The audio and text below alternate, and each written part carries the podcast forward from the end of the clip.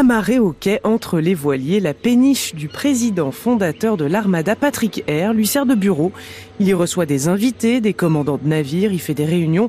C'est un lieu protocolaire et de travail où a été convié l'archevêque de Rouen, Monseigneur des Cubes, le vendredi qui précède le premier week-end des festivités de cette édition 2008. Ensemble, les deux hommes doivent discuter du rassemblement interreligieux prévu le dimanche.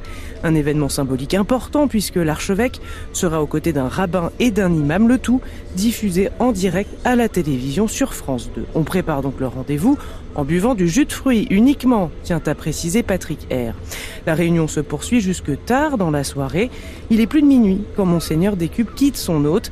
Il sort de la péniche et va pour rejoindre le quai quand tout à coup, il glisse et tombe à l'eau dans la Seine. Aussitôt, Patrick R lui tend la main pour tenter de le hisser sur le ponton, mais l'homme d'église, lesté par ses habits, est trop lourd. Il faut l'aide de plusieurs marins appelés en renfort pour finalement le ramener à terre, sain et sauf, et avec le sourire.